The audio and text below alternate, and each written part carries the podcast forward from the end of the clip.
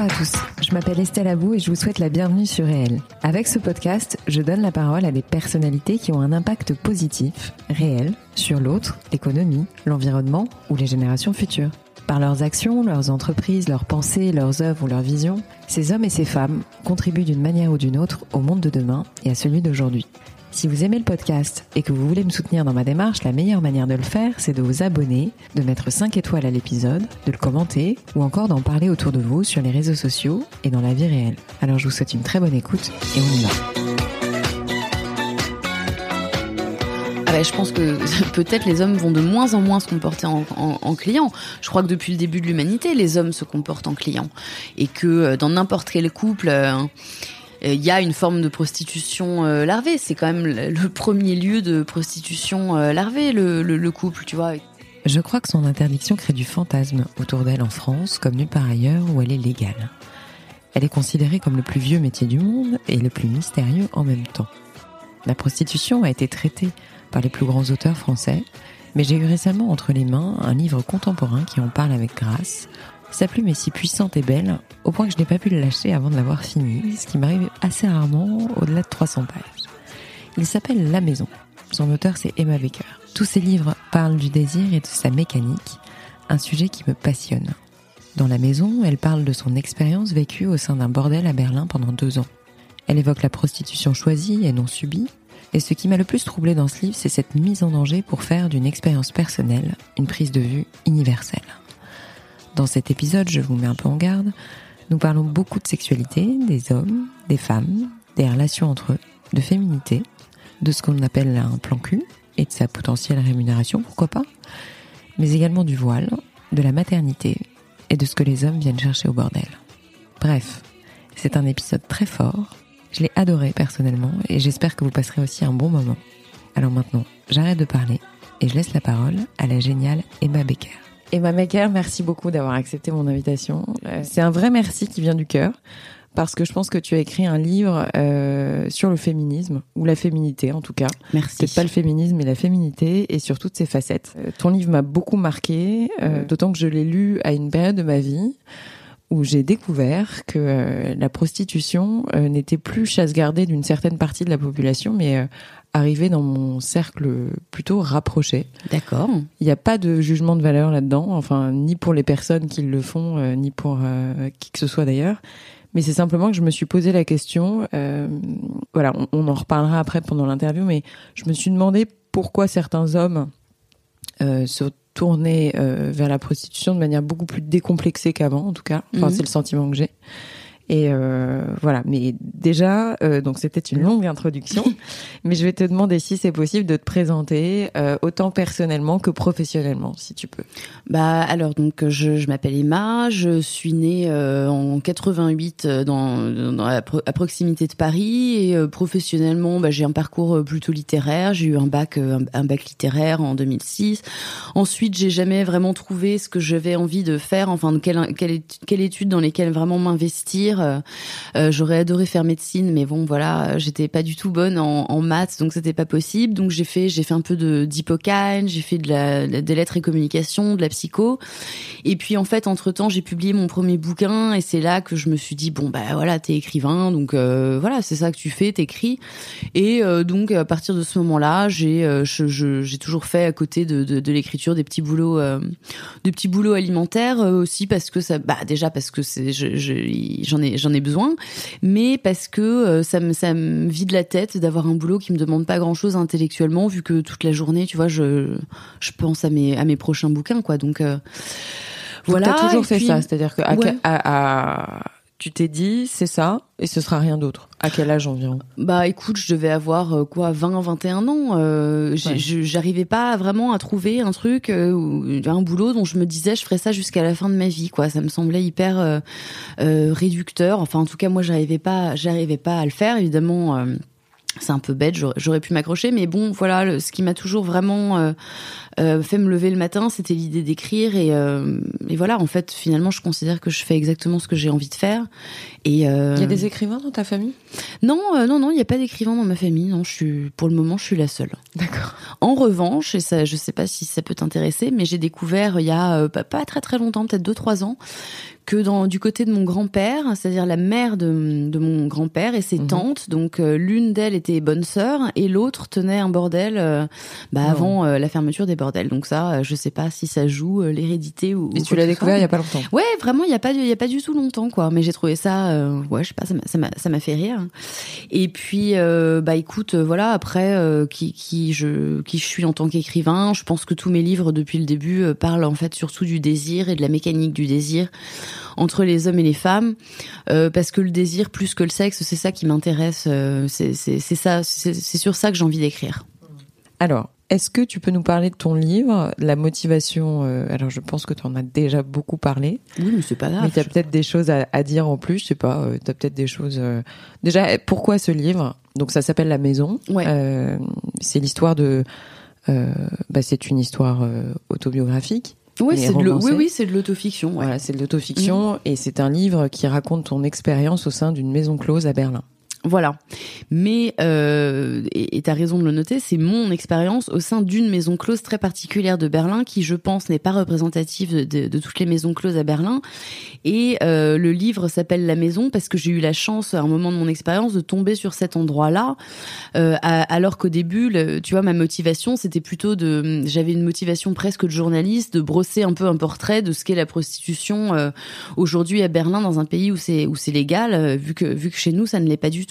En fait, je crois que j'aurais échoué, échoué misérablement euh, et mon, mon livre est devenu ce qu'il est devenu parce que je, je, je suis tombée sur cet endroit que j'avais pas du tout euh, prévu de trouver. Le, le, le tu vivais là-bas.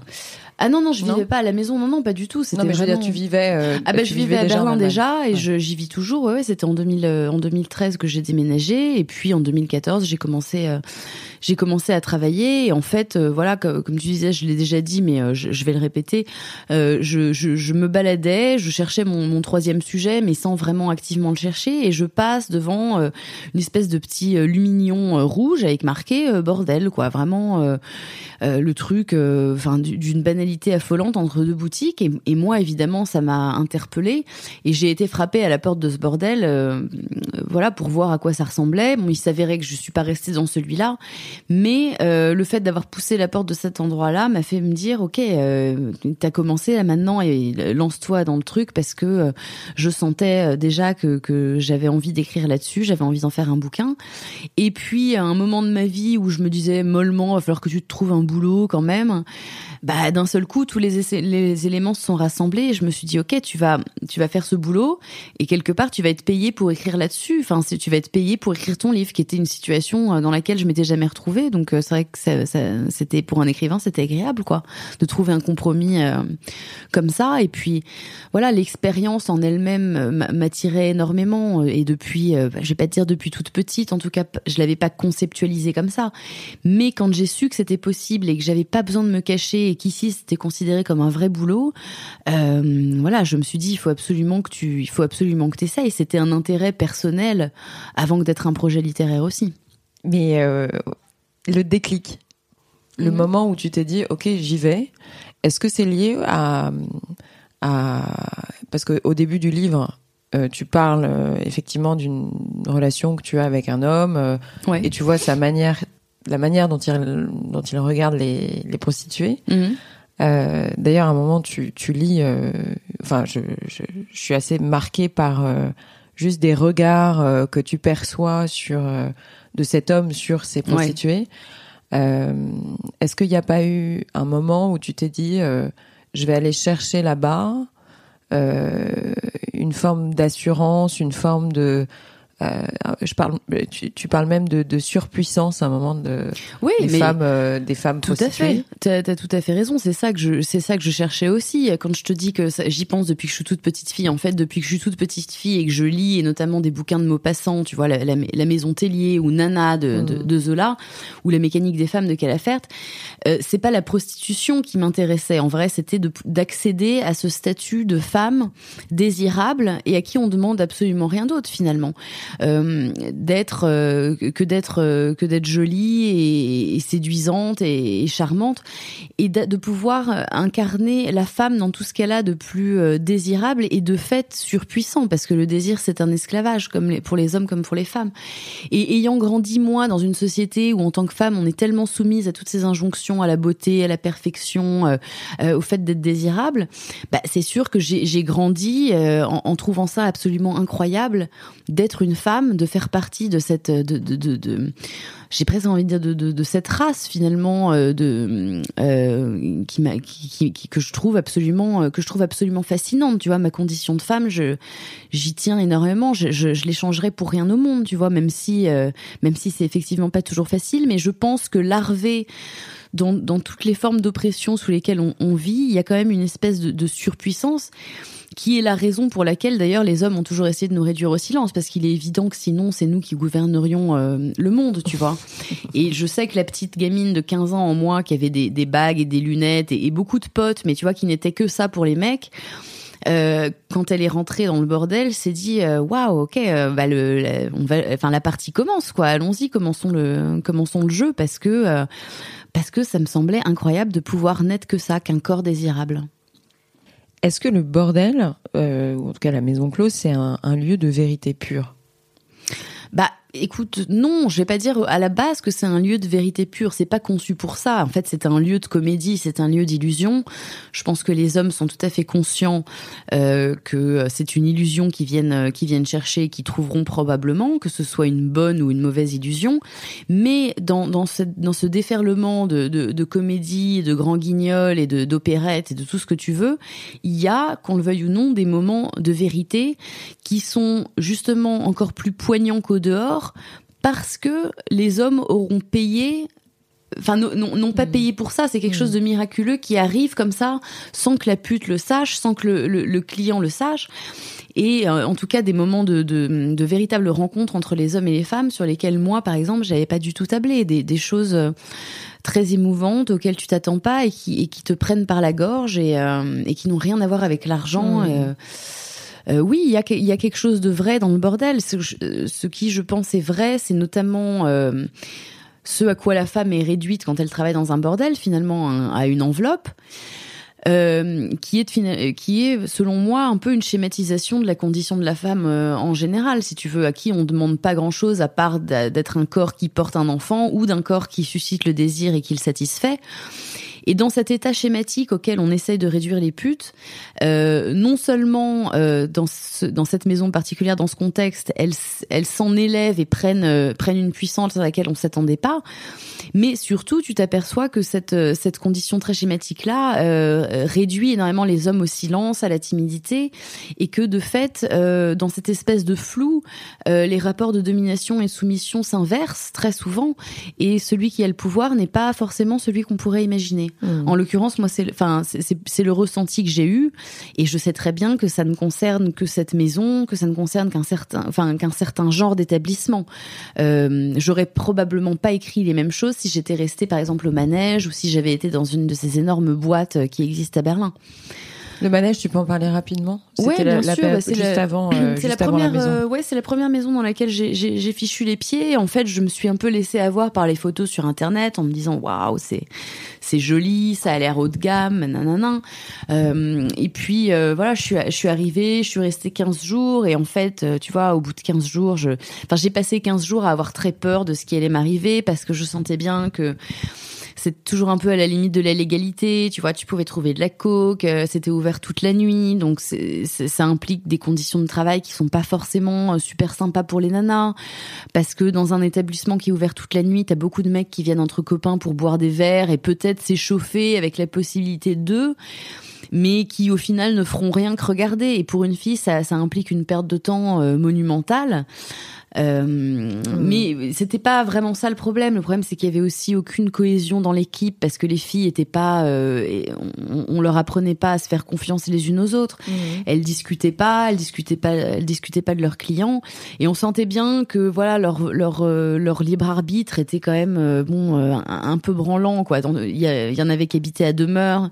C'était surtout des filles de l'est dont je me suis toujours demandé si on les avait pas non pas forcées mais enfin fortement aiguillées dans cette direction là et que finalement, bah voilà, enfermé dans un style de vie qui est celui des, des qui est celui des, des, prostituées, euh, euh, c'est pas forcément facile de s'en sortir parce que on, fait beaucoup de cash et que c'est compliqué de pour un certain nombre de, de, filles ou, de mecs qui pratiquent ce métier de d'établir un budget, de mettre de l'argent de côté.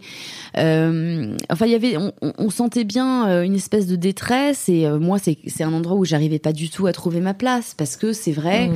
que j'arrivais avec mon, mon, mon, a priori de voilà de tendresse et d'envie de, de, de, voir quelque chose d'humain euh, dans ce métier parce que je sais très bien que ce métier c'est pas que la prostitution forcée qui représente une énorme partie euh, du boulot c'est la prostitution décidée enfin, mais c'est la euh, prostitution décidée mmh. tu vois on m'a reproché à pas mal de reprises de pas évoquer du tout les, les, les prostituées qu'on force à faire ce boulot mais c'est parce que c'est pas mon sujet tu ouais. vois si j'avais écrit un bouquet un bouquin sur la prostitution forcée je pense que personne serait venu me voir en me disant mais t'as pas parlé des filles qui choisissent de faire bah, ce métier sûr. parce que on est beaucoup plus habitué à la pute qu'on qu force à la pute qui souffre et que la pute heureuse c'est un concept euh, qui existe depuis que le monde est monde mais dont on ne dont on ne parle pas parce qu'il ne rassure absolument personne Est-ce que tu peux nous parler un peu des, des hommes que tu as que tu as rencontrés là-bas euh, Moi, j'ai une question un peu cash, hein, mais euh, je crois que quelqu'un te l'a déjà posé. Mais comment on fait pour euh, faire l'amour avec un homme qu'on ne désire absolument pas? Bah, euh, tu sais, je pense Et comment ça pas, se passe concrètement? Il n'y a pas besoin d'aller au bordel pour faire l'amour avec un homme qu'on désire absolument pas. Enfin, moi, je sais que c'est euh, une situation que j'ai vécue avant d'aller bosser dans un bordel, que j'ai entendu de la bouche de pas mal de, de copines à moi. Euh, et puis, il y a désir et désir. C'est ça qui est intéressant, c'est que le, le, le, désir physique est pas forcément celui qui euh, sexuellement va t'exciter le plus. Euh, le nombre de fois où où tu désires pas un mec, mais il te fait beaucoup rire et de fil en aiguille, en fait, tu t'aperçois que bah, cette, cet humour le rend aussi désirable. Mmh. Mais je vois, je veux dire, je vais pas être de mauvaise foi. Je, vois, je vois où est ta question. Euh, comment tu fais? Et eh bah, tu vois, tu tu tu penses, enfin, pas tu penses à autre chose, mais tu tu tu tu vois ça comme un métier. Tu vois, un métier où t'es pas constamment obligé de désirer euh, faire ce que t'es en train de faire. Tout comme moi quand je suis serveuse, tu vois, il y a des des jours où j'ai pas, je peux pas les encadrer. Mais ce que ce qu'on suppose du premier client d'une prostituée, on s'imagine toujours que ça va la la détruire, enfin la laisser en tout cas en doute d'elle-même et se sentir salie, tout ça. Euh, ça surprendra certainement pas un certain nombre de filles de savoir que ça ne ça ne ça ne m'a pas provoqué une seule seconde un espèce de choc ou un espèce de dédoublement de, de ma personnalité. Je l'ai fait avec euh, ma résignation euh, ma résignation de femme en fait euh, qui est euh, enfin qui est une, une résignation c'est un terme un peu dramatique mais disons euh, je savais que c'était euh, je savais que c'était un métier que c'était euh, que ça n'avait rien à voir avec mmh. mon désir. Mais ceci dit j'ai aussi découvert en faisant cette expérience qu'il y a pas mal de fois où euh, le plaisir physique vient plus facilement avec un homme justement que tu ne désires pas. Ah, ça c'est très intéressant. C'est très intéressant. mais ça me perturbe un peu. Bah c'est à dire qu'un homme tu vois qui vient te voir au bordel et euh, à, à, qui globalement euh, tu, tu, tu n'aurais pas serré la main dans la rue tu vois. Je dis, je dis ça tout le temps mais c'est la meilleure image que j'ai. Mmh en fait, en tant que femme, ce que ça produit sur toi, c'est que t'en as plus rien à faire d'être désirable ou pas, puisque tu te sens toi-même désirable, tu es, c'est ton métier d'être désirable, donc t'as as confiance en ça, et t'es pas en train de te dire constamment avec ce type, oh là là, est-ce que dans cette position j'ai pas l'air trop grosse, est-ce que machin, est-ce que je fais ce qui lui plaît, tu surveilles moins la montée de son plaisir à lui, et de fait tu penses beaucoup plus à toi, c'est c'est plus facile, enfin moi j'ai trouvé ça plus facile à beaucoup de reprises de m'abandonner complètement à un homme qui ne me plaisait pas, mmh. mais qui peut-être de fait me touchait bien mmh. ou, ou s'y prenait bien avec moi, mais euh, tu vois, sans, sans, sans aucune considération de désir, j'avais une facilité d'abandon parce qu'il y avait un effondrement de la pression que tu as quand tu es avec un homme que tu désires et pour lequel forcément, même dans ce contexte professionnel, tu vas avoir envie de, tu vois, de faire le show, quoi, de, de sortir la, le grand jeu, de lui laisser un souvenir impérissable. Et finalement, dans la vie comme au bordel, tu t'aperçois que le souvenir le plus impérissable, c'est sans doute le souvenir de ton abandon, tu vois. Le souvenir de quand vraiment t'as joui et que peut-être le mec l'a senti, peut-être mmh. pas. Mmh. Mais comme je te disais, dans la vie réelle, je trouve que c'est aussi un challenge quand un mec te plaît vraiment et que t'es peut-être tétanisé par ton désir de ce, de ce mec-là, de te laisser aller et de jouir. Mm. Euh, et, moi, je m'en suis aperçue au bordel, mais ça m'était certainement arrivé avant, parce que le bordel est un miroir grossissant où euh, toutes les mécaniques du désir entre les hommes et les femmes sont mises à nu et, euh, et de fait facile à étudier puisque beaucoup plus grossière que dans la vie réelle.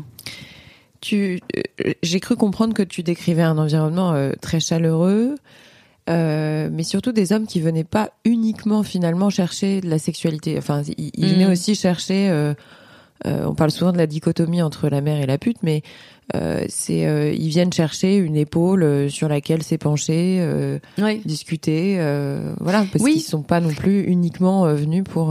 Mais c'est ça, c'est-à-dire que je pense que pour, pour, les hommes comme pour les femmes, il y a un besoin de substance et qu'un homme qui vient chercher du sexe, bon, j'en ai eu aussi hein, des, des, des mecs qui vraiment venaient parce qu'ils avaient ils avaient envie de ça, quoi, ils avaient envie de ça et ensuite ils mm. partaient, mais de fait.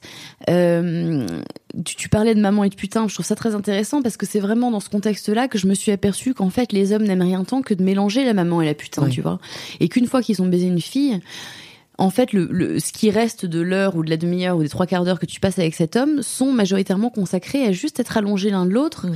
et à parler, tu vois, parce que tout, tout, le monde sait bien qu'une fois que tu as baisé et que cette pression-là s'est effondrée, c'est là que tu reçois les plus belles confidences, que toi-même tu donnes un peu plus que ce que tu donnerais à un autre client mm. ou pas, ou tu vois juste un massage, mais en tout cas la, la, proximité entre l'homme et la femme, c'est ça qui je pense, euh, qui je pense les fait venir. En fait, le sexe en soi. Euh, pour beaucoup de clients, j'avais l'impression que c'était euh, c'était presque euh, accessoire. Hein.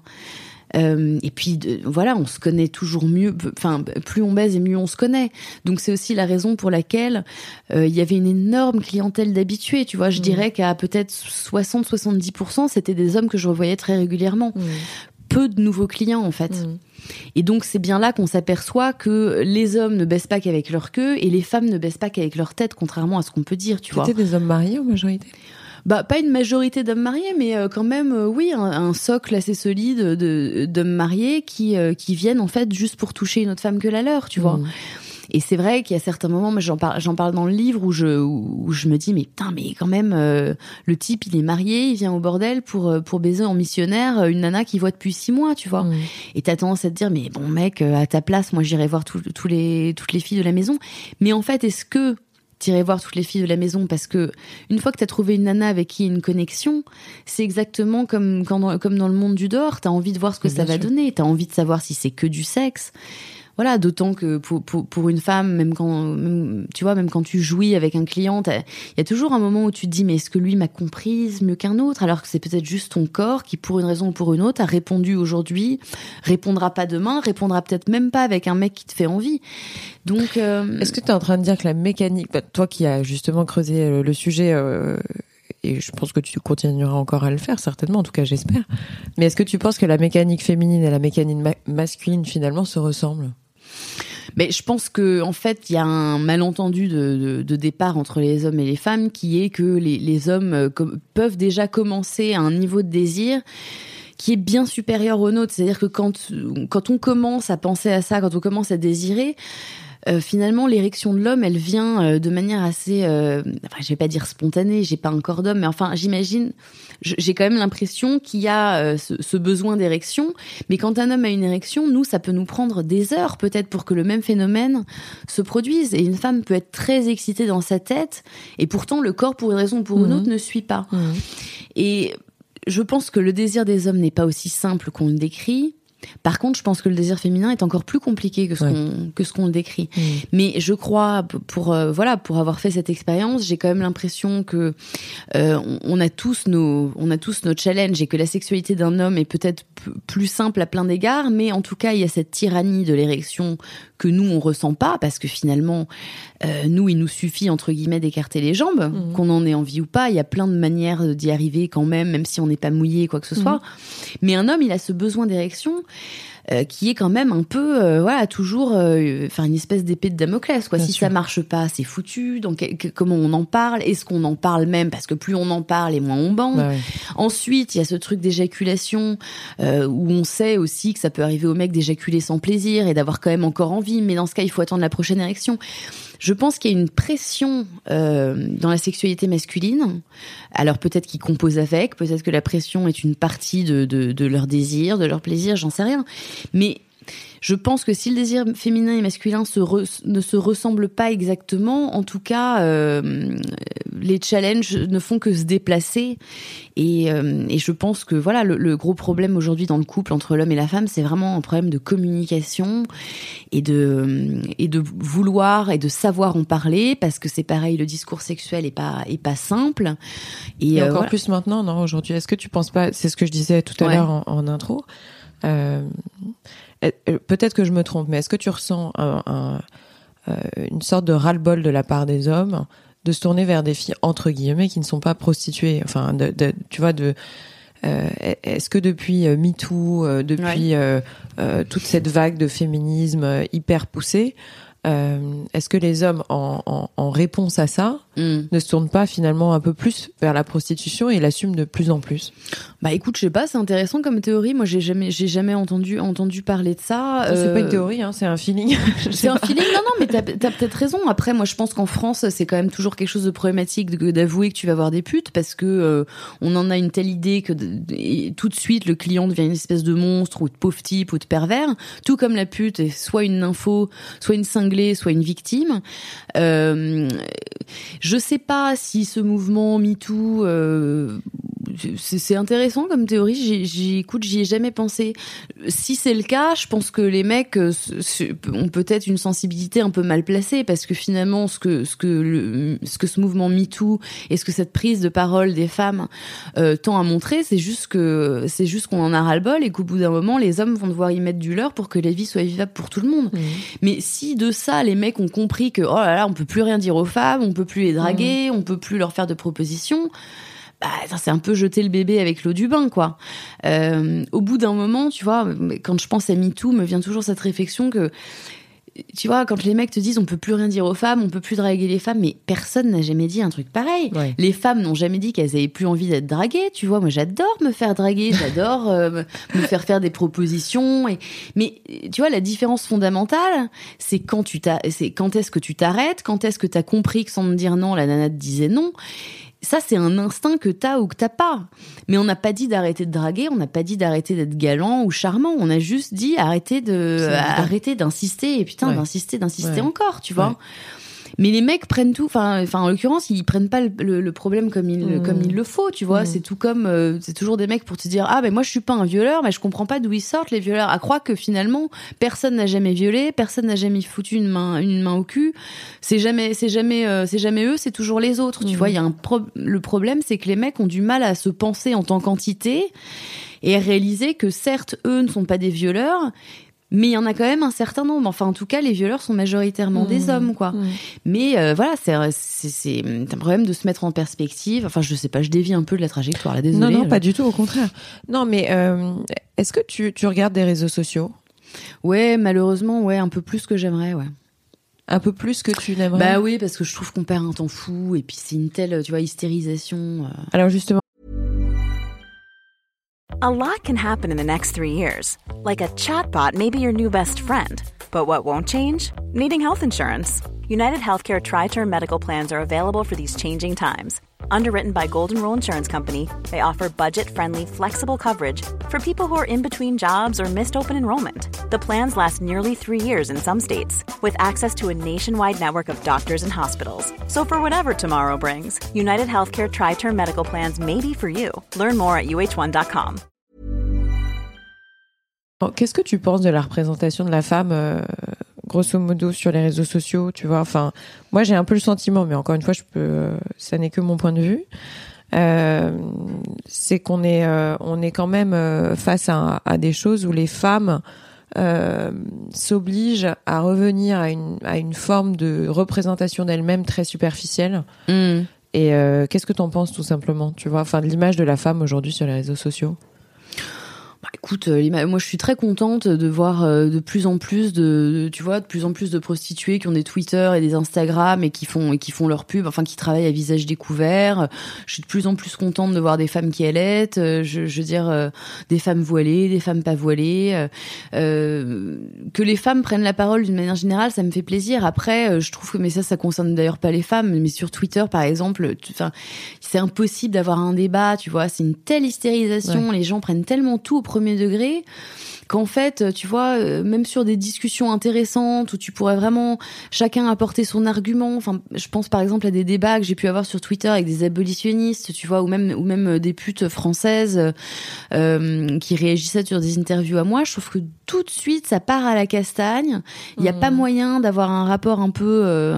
Mais bon, ça c'est le coup des, des, du nombre limité de caractères aussi, tu vois. Mais je trouve que ça fait rien pour la pour l'apaisement des débats et pour un débat construit. Enfin, je trouve ça, euh, je trouve ça très compliqué, quoi. Qu'est-ce que tu peux nous dire Excuse-moi, je, fais un aller-retour là parce qu'on s'est un peu échappé avec les réseaux sociaux, mais ton avant et ton après à toi, qu'est-ce que tu as vécu et qu'est-ce que comment tu t'es ressorti de cette expérience concrètement Tu vois sur ton corps, dans ta tête, bah, euh, qu'est-ce qui a changé en toi profondément? En fait, si tu veux, moi, je suis partie dans cette expérience en, en, me faisant suffisamment confiance, en faisant suffisamment confiance à mon amour des hommes pour savoir que mon amour des hommes ne serait pas euh, diminué ou, ou, détruit par mon expérience. C'était le, bah, c'est le cas, oui. Enfin, c'est-à-dire, moi, j'ai l'impression de les aimer mieux maintenant, tu vois, parce qu'avant de faire cette expérience, bon, j'avais, j'avais, une, j'avais une énorme quantité d'amants, tu vois. Je, je, j'avais vraiment cette tyrannie de, du, du désir, enfin, d'être désiré, de, de, de désirer moi même C'était vraiment le truc qui me faisait me lever le matin. Et j'avais une espèce de tendance à la goinfrerie parce que dès qu'un homme euh, semblait montrer une envie, tu vois, de, de, de, de coucher avec moi, par exemple, j'y allais parce que j'avais j'avais euh, besoin de savoir comment lui me désirait, comment lui me regarderait, ce que lui avait envie de me faire. Euh, c'était ça ma c'était ça ma curiosité et ça l'est toujours aujourd'hui mais tu vois cette tyrannie là je l'ai plus vraiment au sens où c'est où c'est très apaisé tu vois quand tu quand tu baisses comme ça avec une avec un tel rythme pendant deux ans et demi que ça devient ton boulot bah tu vois tu as tendance à privilégier la qualité sur la quantité après mmh. et de fait je me sens plus beaucoup beaucoup plus paisible dans dans l'image que j'ai de moi tu vois je me sens beaucoup plus euh, je me sentais déjà désirable, tu vois. Maintenant, maintenant, j'y pense moins, tu vois. C'est un, c'est un fait. Je le sais mmh. que je me conçois comme désirable et que manifestement il y a des hommes qui me trouvent désirable aussi. Et surtout sexuellement, j'ai l'impression d'avoir, euh, bah, d'avoir appris beaucoup de choses sur moi, tu vois. Euh, par exemple, cette, euh, ce, truc de l'orgasme clitoridien, de l'orgasme vaginal, c'est un truc sur lequel j'ai beaucoup réfléchi quand je bossais parce que je crois, par exemple, que l'orgasme vaginal, c'est pas un truc que tu connais euh, tout de suite, immédiatement, quand tu commences ta vie sexuelle. C'est, je crois que c'est un endroit du corps qui, qui s'éduque euh, qui se travaille entre guillemets, qu'il y a besoin, euh, il y a besoin de beaucoup de pénétration peut-être pour commencer à, comprendre la, subtilité de ce, genre de plaisir, parce que c'est sûr que c'est pas aussi immédiat qu'un orgasme clitoridien. Moi, je trouve que je comprends mieux mon corps, enfin cette partie-là de mon corps après deux ans et demi.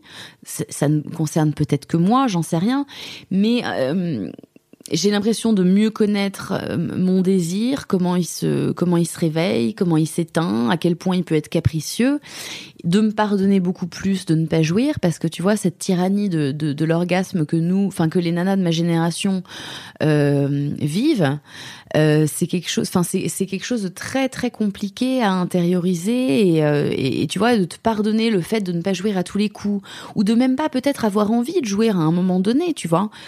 Euh, bah, c'est quelque chose que j'ai l'impression de mieux gérer, euh, de mieux gérer aujourd'hui, tu vois. Sauf erreur de ma part, t'es devenue maman après Ouais, je suis devenue euh, maman. En fait, j'ai rencontré mon copain pas en pas en tant que client, il n'était pas du tout client, mais je l'ai rencontré pendant que je faisais cette expérience-là. D'accord. Et je suis je suis tombée enceinte de lui quand je travaillais encore, et donc du coup j'ai arrêté de travailler.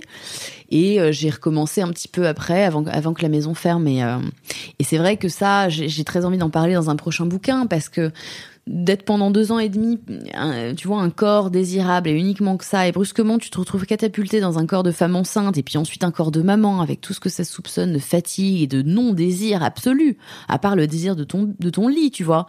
Euh, alors comment est-ce que le, tu vois, comment est-ce que le désir renaît dans une femme qui vient d'être maman, tu vois, qui a un petit de d'un an, de six mois peut-être? Comment la lumière revient au bout de ce tunnel qui est un tunnel merveilleux, mais qui quand même est un tunnel, il faut bien le dire, tu vois, de d'épuisement, de fatigue, de sacrifice. Euh, il me semble que c'est très intéressant. Puis moi, c'était un choc thermique, hein, forcément, tu vois, de, de passer de l'un à l'autre comme ça à une vie. Euh, tu t'y attendais pas du tout? Si, si, on prévoyait ah, en plus, tu vois, mais. Euh, mais dans ton dans ton esprit, cette période, cette expérience au sein de la maison, c'est ça selon toi, qui t'a un petit peu déclenché l'envie d'avoir un enfant ou Non, euh j'ai toujours eu envie d'avoir un enfant et je sais pas, je il y a un moment où je je sais pas, j'ai rencontré mon copain et je me suis dit enfin, on s'est tout de suite vu avoir euh, des enfants ensemble et voilà, on a essayé, mmh. ça c'est Excuse-moi, je t'ai coupé, euh, on, on, disait tu que le l'expérience de maman, c'est un tunnel etc. mais du coup, c'est le sujet de ton prochain livre, je crois. Bah, je crois que ça va je crois que ça va être, tu vois, j'ai pas commencé mais il me semble qu'il y a tellement de trucs à, à dire sur la maternité, tu vois, il y a, y a il y a tellement de choses déculpabilisantes aussi à dire parce que moi en Allemagne, les, enfin les, mamans ne sont pas exactement les mêmes qu'en France, tu vois. Il y, a, plein de choses qui sont pas exactement pareilles. Alors moi j'ai toujours ma perspective de française là-dessus. J'ai été élevée en France, mais euh, je pense qu'il y a plein de choses drôles et inhabituelles à dire sur la maternité qui sont peut-être des choses qu'on s'interdit de dire parce qu'elles ont l'air sacrilèges. Enfin, je suis pas en train de dire que je vais écrire un livre euh, transgressif ou quoi que ce soit, mais j'ai envie de parler de cette expérience de la maternité qui suit euh, de, très très près celle du bordel et tout ce que ça soupçonne comme comme changement, comme mmh. transition immense mmh. dans une femme. Enfin, en moi en l'occurrence, mais mmh. je pense pas être la seule. T'as gardé des contacts avec les, les femmes euh, de la maison ou pas du tout? Bah écoute, euh, oui, avec euh, avec quelques-unes, mais le problème quand une maison ferme, c'est que les filles se dispersent dans d'autres maisons. Et que quand tu, dis, tu te disperses dans d'autres maisons, souvent, pas tout le temps, mais souvent tu changes de nom. Parfois tu le gardes pour que tes clients te retrouvent, mais mais souvent t'en changes et, et, à partir de ce moment-là c'est compliqué de les retrouver et puis euh, oui je crois que que c'est une profession quand même qui rend les, les, les, femmes assez farouches et pour des bonnes raisons c'est parce que tu n'as pas envie peut-être même pas avec tes collègues de partager ta vie privée dans laquelle t'es absolument pas une pute parce qu'il faut pas négliger le poids du stigmate tu vois quand même pour des nanas même qui travaillent dans un, environnement où c'est légal et qu'elles n'ont pas besoin de se cacher c'est quand même pas quelque chose que tu cries sur tous les toits tu vois surtout si t'es toi-même marié ou que tu as des enfants ou un autre boulot à côté. Et je pense qu'on défend farouchement l'accès à notre vie privée.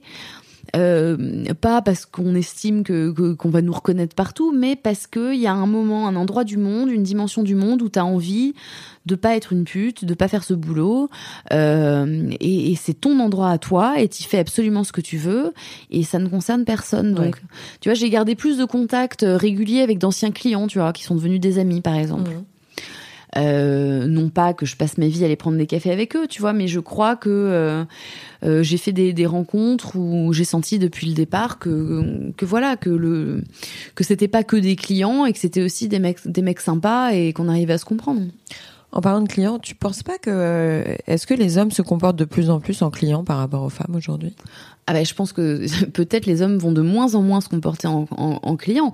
Je crois que depuis le début de l'humanité, les hommes se comportent en clients et que euh, dans n'importe quel couple. Euh, il y a une forme de prostitution euh, larvée. C'est quand même le premier lieu de prostitution euh, larvée, le, le, le, couple, tu vois, et toutes les fois où tu, où tu te forces un peu parce que, euh, parce que ça va lui faire plaisir, parce que, euh, parce que il, dort pas et que toi t'as envie de pioncer, que tu te dis que ça va prendre cinq minutes et qu'après c'est bon, tu vois, ou alors euh, t'as quelque chose à lui demander le lendemain, donc tu veux bien le disposer.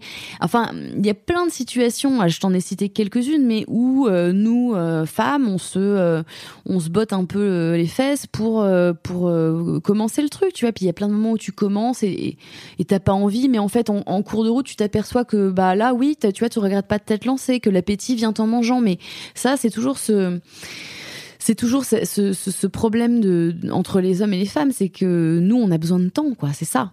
On vit pas, on, on, ne désire pas au même rythme que les hommes. Et donc je pense que euh, la, prostitution, il n'y a pas besoin d'aller, euh, il y a pas besoin d'aller au bordel pour la pour la vivre. Et je pensais plutôt aussi, indépendamment du couple marié, je, je, je réfléchissais à la notion de plan cul. Ah oui, oui, ça c'est intéressant aussi. Oui, le, que, se, se dire par exemple que, que Tinder présente pour, la- pour les mecs la possibilité de baiser sans engagement, Bah oui. mais pour pas un rond non plus. Voilà, exactement. Oui, mais euh, À un moment, je me suis dit, mais finalement, enfin, si on pousse le raisonnement, euh, tu vois, jusqu'au bout, ouais. Je me suis dit, mais après tout, pourquoi euh, ne pas rémunérer le plan cul Bah parce que euh, peut-être que les femmes aussi à un moment ou un autre cherchent des plans cul, tu vois. Mais c'est Mhm. vrai qu'en tant que Non, femme, mais après, ça peut être dans les deux sens, tu vois. Mais Enfin, ça peut tout pas, à hein. fait être dans les deux sens. Mais la, la- la différence entre un mec qui devrait être rémunéré et un mec avec lequel t'as juste eu un plan cul, c'est que le mec avec qui t'as eu un plan cul, s'il est bien élevé, s'il se comporte pas en client, le matin il te chasse pas de chez lui, il te fait un café, il te renvoie un message au moins pour te dire merci. Alors que les mecs qui te foutent hors- dehors euh, à, à six plombes du mat et qui te rappellent jamais, là effectivement il y a des moments, enfin ça nous est arrivé à toutes je pense, où tu te dis bah tu vois là s'il m'avait filé euh, 300 balles, et ben j'aurais moins de rancœur parce qu'au moins j'irais me faire plaisir, j'irais m'acheter un truc et je me dirais pas que je me suis fait avoir quoi. Mais après, euh, plutôt que de faire rémunérer les, les plans cul Tinder ou les trucs comme ça, je pense que je, je me rends compte moi en tant que fille à quel point c'est compliqué d'ailleurs de trouver un plan cul euh, sur Tinder, même sur un, un site comme Tinder, parce que beaucoup de mecs aujourd'hui ont tendance à dire ah moi je cherche pas de plan cul, je cherche la femme de ma vie. Euh, alors tu sais pas s'ils font semblant pour rassurer les nanas ou Mm. si en fait eux ça leur fout les jetons qu'une nana Mm. puisse ne chercher que ça, qu'un plan cul, tu vois. Mm. Euh, alors ça pose la question de est-ce que peut-être nous on devrait rémunérer euh, les plans cul si on a vraiment envie que de ça, j'en sais rien. Est-ce que euh, est-ce que tu vois la question d'un bordel pour femmes, est-ce que ça fonctionnerait, est-ce qu'on aurait envie d'y aller? Euh, Je sais pas, c'est des questions intéressantes, mais je crois pour répondre à ta question que Mhm. les hommes vont de moins en moins, grâce au féminisme, grâce à des trucs comme MeToo, de moins en moins se comporter en tant que client et prendre la- prendre conscience du fait que le le, le, le sexe consensuel euh, ça comporte comme partout des bonnes manières, une empathie, euh, une envie de comprendre l'autre et, euh, et de comprendre le, le désir Mhm. de l'autre, quoi. Hmm. Je vais diffuser ce podcast dans pas très longtemps. Du coup, je, je me suis dit que ce serait pas idiot de t'interroger sur le voile, justement. On en a parlé rapidement. Ouais, vas-y. T'en penses quoi? Bah, je pense, euh, je, je pense pas, je pense pas grand chose du voile. J'ai tendance de plus en plus à me dire que euh, si tu forces une femme à mettre un voile, t'es un sale con. Hmm. Si tu forces une femme à enlever son voile, t'es un sale con aussi. Après, voilà, ça pose des problématiques féministes parce que bon, qu'est- qu'est-ce qui pousse les femmes à mettre un voile? Est-ce que ce serait pas un bouquin par hasard qui a été écrit par des mecs euh, euh, il y, a, y a des il y a des milliers d'années, tu vois? C'est certes, mais après, avec ma perspective d'occidentale, de française, c'est compliqué de juger la perspective des nanas qui ont grandi dans une société où toutes les femmes portent des voiles, Hmm. euh, où c'est quelque chose de normal, où en plus si tu mets pas de voile, tu vas te faire emmerder toute la journée. Euh, moi, je, enfin, de plus en plus, je suis pour le vivre et le laisser vivre. Tu vois, moi, dans, Mm. en Allemagne, dans la crèche de mon fils, euh, il y a au moins trois, quatre éduques qui sont voilés. Et c'est vrai que ma mère me disait en France, je crois qu'elles ont pas le droit de porter un voile. Hmm. Mais putain, pas une seule seconde, tu vois, avec mon copain, on s'est dit, ah putain, est-ce que c'est problématique ou pas, tu vois Enfin, Hmm. en vrai, on en a rien à foutre. Et les, les enfants n'en ont strictement rien à foutre. Parce qu'un des arguments, c'est aussi, oui, mais les enfants vont penser que c'est normal ou ça va leur faire peur. Ou... Mais les enfants, ils s'en foutent, ils voient la tendresse, tu vois. Hmm. Ils voient que la, la nana est gentille avec eux, leur parle gentiment. Enfin, moi, euh, tu vois, une femme voilée m'a jamais fait chier dans le métro, tu vois. Une femme voilée, jamais, jamais venue m'emmerder sur, euh, sur Twitter. Enfin, Hmm. euh, je, je pense rien du voile. Moi, je, je veux juste Mm. que les femmes soient heureuses comme ça leur convient. Tu vois, si elles sont plus heureuses avec un voile, et bah, eh bah très bien. T'es pour la légalisation de la prostitution en France? Bah moi, je serais plutôt pour. euh, je serais, je serais plutôt pour euh, la, la légalisation, la décriminalisation. Euh, je, je pense que c'est tout à fait, tout à fait stérile de, de partir dans une autre direction. C'est, c'est une illusion totale, par exemple, que de dire que il faut abolir la prostitution. Bah, Enfin, rien que le choix du terme. Hmm. Mais ça, ça- ça- c'est- c'est- tu te demandes si c'est une blague ou pas. On ne peut pas abolir la prostitution. La seule chose qu'on peut faire, c'est continuer à faire semblant que ça n'existe pas, et du coup venir pleurnicher parce que a des prostituées de mineurs qu'on force tout ça. Mais après, je- je- après, moi, j'ai- pas vraiment d'opinion là-dessus. Mais est-ce que c'est pas aussi euh, aller vers euh, alors c'est peut-être complètement basique hein, comme raisonnement, c'est peut-être complètement euh, débile. euh, Tu, peux tout à fait m'envoyer euh, balader, mais c'est euh, est-ce que c'est pas euh, laisser euh, laisser prévaloir, tu vois, euh, du coup la domination des rapports d'argent. Euh, je sais pas, moi je fais toujours un lien entre euh, capitalisme et, euh, et prostitution. Mais Alors peut-être que je me trompe, hein, mais tu non, vois, je mais pense je, que je je pense, pense qu'il y a forcément raison. un lien, quoi. Mais le, le, le, lien, il est tout simple, c'est qu'on se retrouve dans une société où il y a une telle injonction à la consommation mm. qu'on reproche aux femmes d'avoir envie de bosser moins pour gagner plus et pour pouvoir elles aussi consommer. Mm. Mais dans ce sens-là, il me semble quand même que les femmes qui décident de faire ce métier et qui s'en trouvent bien, euh, c'est une forme de prise de pouvoir que de pouvoir euh, que de pouvoir gagner de l'argent en prenant comme ça les mecs à leur propre jeu, le patriarcat à son propre jeu, ou en, en y trouvant une forme d'empowerment que que moi j'ai pas trouvé par exemple en étant serveuse, quoi, tu vois. Euh, certes, euh, on pourrait se dire que si demain on légalise, peut-être va y avoir une espèce d'ubérisation de la prostitution. Mais je peux te dire que dans un contexte où c'est pas légal, c'est là que tu te retrouves dans des situations où il faut que tu négocies au rabais avec un mec parce que de toute façon. La mise en danger, bien sûr. Oui, de mise en danger, euh, de racolage, qui est la partie pour moi la plus désagréable, la plus déshumanisante du boulot. Euh, oui, je, comprends les craintes qu'on peut avoir à l'idée de légaliser ou, en tout cas d'ouvrir le débat beaucoup plus qu'il ne l'est maintenant. Mais euh, je pense que par exemple, toutes les nanas qu'on force à faire ce boulot et toutes les mineurs euh, qu'on réduit à la prostitution, on peut pas faire grand chose si on fait si on fait en sorte que le phénomène soit une espèce de, cauchemar qui n'existe qu'en périphérie et qu'on essaye de, de, faire en sorte que la prostitution soit bannie partout. Il y en a partout des prostituées. Et ce modèle suédois euh, qu'on nous vante, notamment en Allemagne où les choses sont en train de bouger, euh, la plupart de mes, enfin pas la plupart de mes clients, mais le nombre de clients suédois que j'avais euh, qui venaient en Allemagne. Donc en fait, tu ne fais que déplacer le problème. Tu, tu t'interdis la prostitution quelque part, elle se développe ailleurs. La seule chose qui soit intéressante de faire, c'est de discuter et non pas avec les gens du gouvernement, mais avec des prostituées pour savoir quel cadre serait pour elles acceptable, parce que le système allemand n'est pas parfait. Mmh. Mais c'est un débat sur lequel on ne peut pas euh, légiférer sans les prostituées. Et je peux te dire que les prostituées en France, elles étouffent, elles étranglent sous les, sous, sous, les règles euh, antiputes qui les empêchent de bosser et de faire leur boulot euh, mm, mm. Euh, correctement, quoi. Mm, c'est dans des cadres où c'est pas légal que t'es obligé de parfois faire des trucs sans capote parce que sinon le mec il va pas te payer plus, que t'es obligé de d'accepter de, de, de, de faire ça pour beaucoup moins que ce que t'estimes valoir parce que personne derrière toi n'est là pour dire non non monsieur on a dit que c'était tel prix et, voilà, qui est une situation que, qui est possible, par exemple, dans un établissement comme la maison, où, euh, où les prix sont fixés, fixés d'avance. Et je précise parce que j'ai entendu pas mal de fois que mon truc était mensonger, que j'avais forcément un proxénète et que il était très difficile de trouver 50 prostituées sans proxénète en Allemagne. Ça ferait beaucoup rire mes collègues. Je sais pas d'où sortent ces chiffres, mais euh, petite précision, moi ce que je reversais à la maison, c'était la location, le prix de la location d'une chambre, euh, d'un établissement propre avec des douches, euh, avec avec des, des pièces qui étaient uniquement faites pour nous et avec quelqu'un qui faisait pour nous notre emploi du temps. Mmh. C'est-à-dire aucun besoin de chercher ses propres clients.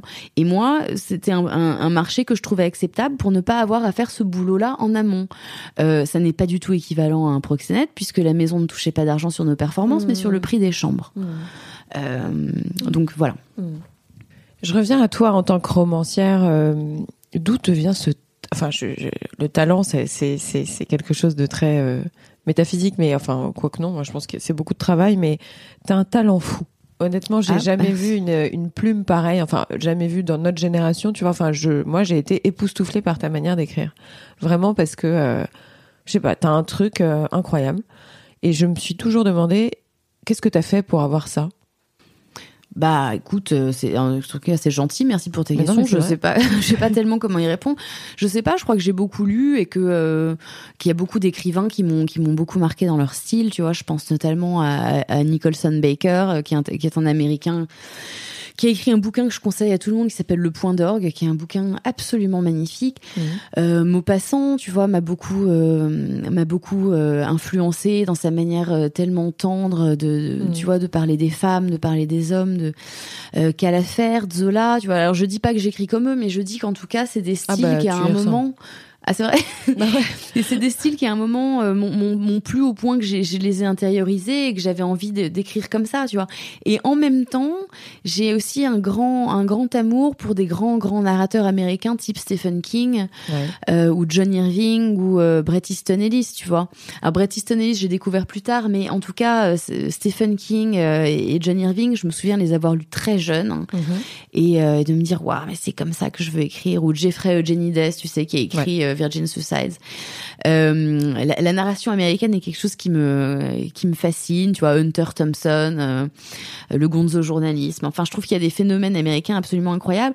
Et euh, je crois, enfin, j'estime en tout cas que mon style est, est peut-être un mélange de mes lectures mhm. françaises de, dans un âge très tendre et et, mmh. et en même temps les narrateurs américains. Puis je sais pas, j'aime la BD, alors peut-être que je peut-être qu'il y a un certain moment à côté volontairement un peu graphique parce que euh, ne pas pouvoir dessiner, enfin en tout cas pas assez bien pour, euh, c'est c'est une des grandes souffrances de ma vie, tu vois. Je crois qu'il y a des moments où des mecs comme Riser par exemple, il y a des moments où vraiment tu t'aperçois qu'en un trait tu peux dire tellement plus qu'en trois pages et c'est une grande jalousie de ne de pas pouvoir dessiner quoi. Je te rassure, tu compenses. Oui, bah merci. merci, merci beaucoup. Euh, justement, en parlant de lecture, est-ce que tu as lu récemment? Est-ce que tu as le temps de lire d'ailleurs en ce moment? Et oui, mais je crois qu'on a toujours le temps de lire. Je crois qu'on se l'invente le temps de lire. Et, euh, j'ai bah écoute, est-ce que tu as un coup de cœur récent?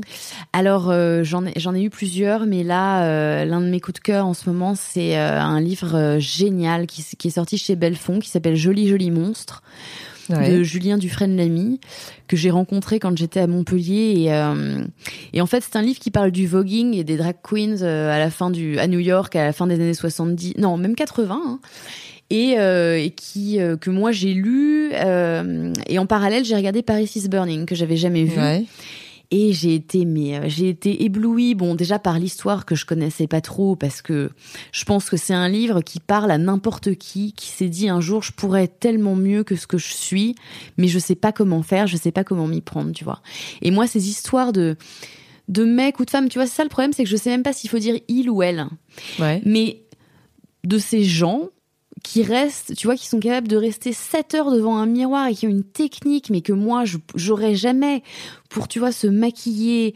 chasser les ombres qui rendent leur visage masculin et se transformer petit à petit en femme beaucoup plus convaincante que, que, que, que beaucoup de femmes, tu vois. Et, et, vraiment, tu vois, ce, cette fascination de se transformer en femme qui est comme ça habillée pour tuer, tu vois, qui, qui est là pour mm-hmm. être désirable et désirée, c'est une fascination que moi j'ai toujours ressentie et qui notamment m'a poussé à faire une expérience comme celle-là, tu vois. Et euh, j'ai trouvé ça émouvant. Tu vois, il a des fulgurances parfois quand il écrit. Moi, je je me souviens qu'à un moment il dit, euh, il parle d'une de ses d'une de ses mamans de ses maisons euh, de, de, de, drag queen et il, il dit Angie a appris à être mère. C'est facile d'apprendre. Il suffit de ralentir les gestes, tu vois. Et étant maman, cette idée de ralentir les gestes et que ce soit à peu près ça l'essence de la maternité. Moi, ça m'évoque énormément de choses et je trouve qu'il y a une grande, grande vérité là-dedans. C'est beau ça. C'est magnifique. c'est beau. Et je trouve ralentir les gestes et la maternité, c'est très beau. Mais c'est ça. Et tu, c'est là que tu t'aperçois, enfin, à plein d'autres occasions, mais là, notamment dans cette phrase est comprise l'idée que la maternité, c'est pas quelque chose qui appartient aux femmes. La maternité, c'est un phénomène qui se développe. C'est une vibration. Enfin, et c'est qui s'invente, mm. en fait. C'est un, c'est pas quelque chose qui est entièrement lié aux femmes. Ça, c'est un de mes grands, grands coups de cœur de la, de la rentrée. J'ai trouvé que c'était une merveille. Et Sophia Win, la Rhapsodie des oubliés, euh, qui m'a, euh, qui m'a transporté aussi. Où j'ai retrouvé euh, tellement de Romain Gary, tellement de, de Zola. J'ai trouvé qu'il y avait tellement de trucs dans, dans ce livre. C'est, c'est indescriptible. Pour moi, c'est vraiment une version de la vie devant soi contemporaine. T'as un coup de gueule à passer? Ah. Quel qu'il soit, ou des coups de gueule d'ailleurs. Euh, Est-ce que j'ai des coups un de gueule Un truc qui t'agace profondément en ce moment, un truc qui, qui je sais pas, euh, euh, ça peut être lié ou pas à l'actualité, ça peut être euh, quelque chose qui t'énerve. Bah écoute, euh, est-ce qu'il y a des choses qui m'énervent? Oui, fatalement par rapport à, tu vois, par rapport à mon bouquin, il y, a des, enfin tout n'est pas lié à mon bouquin, mais là si tu me dis coup de gueule, ce que je pense c'est c'est notamment à quel point euh, tu t'aperçois. Euh, bon, j'ai eu une super réception du livre, tu vois. Je suis pas en train de, de cracher dans la soupe, mais je, de m'apercevoir qu'en fait, il y a des finalement pour beaucoup de féministes, féministes, il y a un bon et un mauvais féminisme, tu vois, et que finalement, euh, si t'es un temps soit peu une femme qui aime les hommes, et eh bah pour une certaine frange du féminisme, t'es une femme à abattre, tu vois. Et euh, j'ai eu deux articles absolument atroces euh, sur des sites euh, féministes, enfin disons pas mon féminisme à moi. alors on va pas faire de pub. Hein. Non, mais voilà, tu vois, où on m'accuse d'être le rejeton le plus abject du patriarcat, de faire Quoi le jeu du trafic sexuel. Enfin non mais Ces termes-là? ces termes-là où on me reproche de complètement, enfin tu vois, occulter le fait qu'il y a de la prostitution forcée.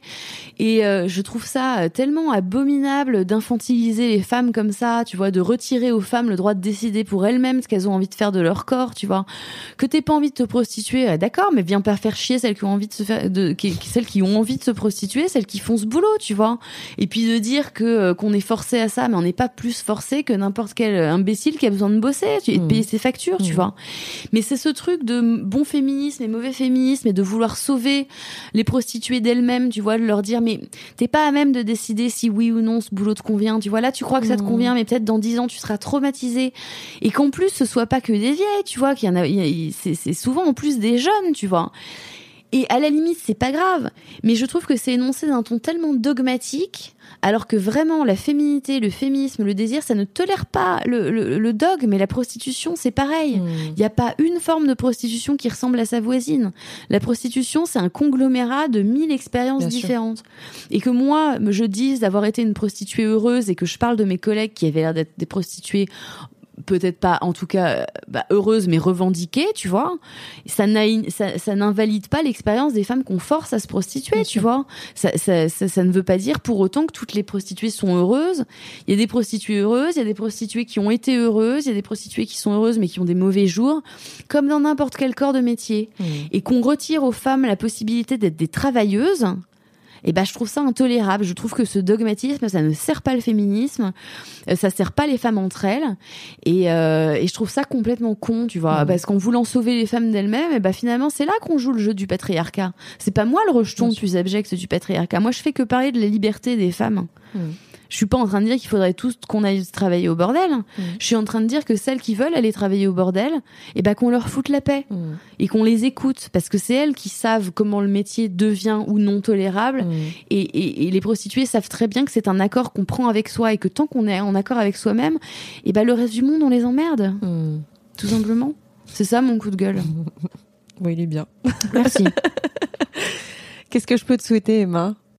Euh, qu'est-ce que tu peux me souhaiter Euh, bah, de l'inspiration pour mon prochain bouquin ça, ça ça fait toujours peur euh, aux écrivains de se retrouver devant un- devant une feuille blanche mais bah écoute rien de continuer à écrire peut-être parce que c'est vraiment ce que j'aime le plus au monde Eh ben, pour notre plus grand plaisir, donc je t'en supplie, continue. merci Merci beaucoup à toi. Merci à toi. Avant de vous quitter, sachez que vous pouvez retrouver toutes les notes du podcast sur le site www.réel.fr. Si vous voulez réagir, me contacter ou me proposer des invités, n'hésitez surtout pas à m'écrire sur Instagram. J'espère sincèrement que cet épisode vous a plu et qu'il vous donnera envie de vous abonner pour recevoir les notifications. Alors je vous dis à très vite pour un prochain épisode.